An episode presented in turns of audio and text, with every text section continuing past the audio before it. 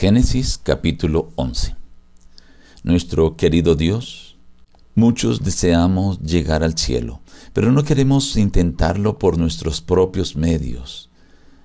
Queremos, Señor, dejarnos guiar por ti porque es la única seguridad que tenemos de alcanzarlo. Ayúdanos, Señor, y da tu bendición a cada oyente en el nombre de Jesús. Amén.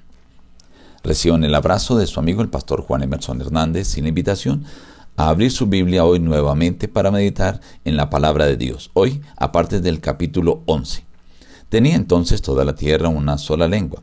Un día se dijeron, hagámonos ladrillos. Así el ladrillo les sirvió en lugar de piedra y el asfalto en lugar de mezcla. Después dijeron, edifiquémonos una ciudad y una torre cuya cúspide llegue al cielo y hagámonos un nombre por si fuéramos esparcidos sobre la faz de la tierra. Jehová descendió para ver la ciudad y la torre que edificaban los hijos de los hombres. Y dijo Jehová, han comenzado la obra y nada los hará desistir ahora de lo que han pensado hacer. Ahora pues descendamos y confundamos allí su lengua, para que ninguno entienda el habla de su compañero. Así los esparció Jehová desde allí sobre la faz de toda la tierra, y dejaron de edificar la ciudad. Por eso se le llamó Babel, porque allí confundió Jehová el lenguaje de toda la tierra, y desde allí los esparció sobre la faz de toda la tierra. Estos son los descendientes de Zen. Zen engendró a Arphaxad. Arphaxad engendró a Sala. Sala engendró a Eber. Eber engendró a Peleg. Peleg engendró a Reú. Reú engendró a Serú. Serú engendró a Nacor. Nacor engendró a Taré. Taré engendró a Abraham, a Nacor y Arán. Arán murió antes de que su padre Taré en Ur de los Caldeos. Abraham y Nacor tomaron para sí mujeres. El nombre de la mujer de Abraham era Sarai. Pero Sarai era estéril y no tenía hijos.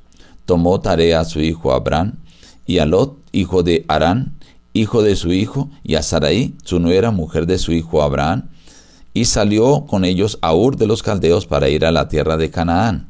Pero cuando llegaron a Arán, se quedaron allí. Y murió Taré en Arán. El primer aspecto que deseo destacar de este capítulo es la construcción de la Torre de Babel. Ayer habíamos visto que Nimrod fue el constructor de esta torre y de esta ciudad. Ellos se unieron para construir esta torre. Aquí indican muchas cosas de lo que eran los antediluvianos. Conocían perfectamente cómo construir casas o edificios a través del ladrillo y también cómo usar el asfalto. Y construyeron una ciudad y empezaron a construir la torre con un objetivo. Ellos dijeron, hagamos una torre cuya cúspide llegue al cielo.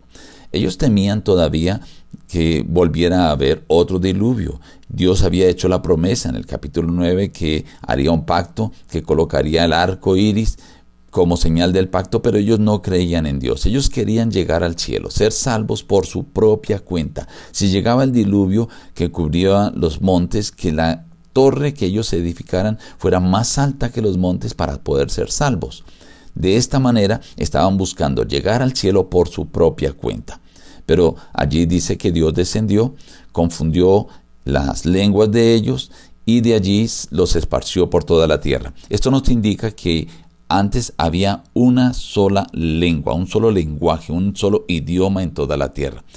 El objetivo de Dios era poblar la tierra, no que se unieran en una ciudad, porque Dios sabía los peligros y los daños que trae la convivencia de todos en una ciudad por la inmoralidad que se presenta. Bueno resaltar que el nombre que se le da a aquella torre es Babel, que quiere decir confusión, porque allí hubo la confusión de lenguas. Esto es importante para entender nosotros las profecías de Daniel y Apocalipsis.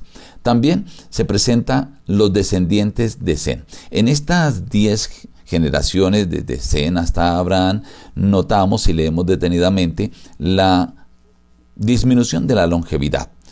Zen llegó a vivir cerca de 600 años, pero ya siguen los hijos de ellos, sus descendientes con 438, 433, 474, 239, 230, 148, hasta que finalmente llega Abraham que vivió 165 años.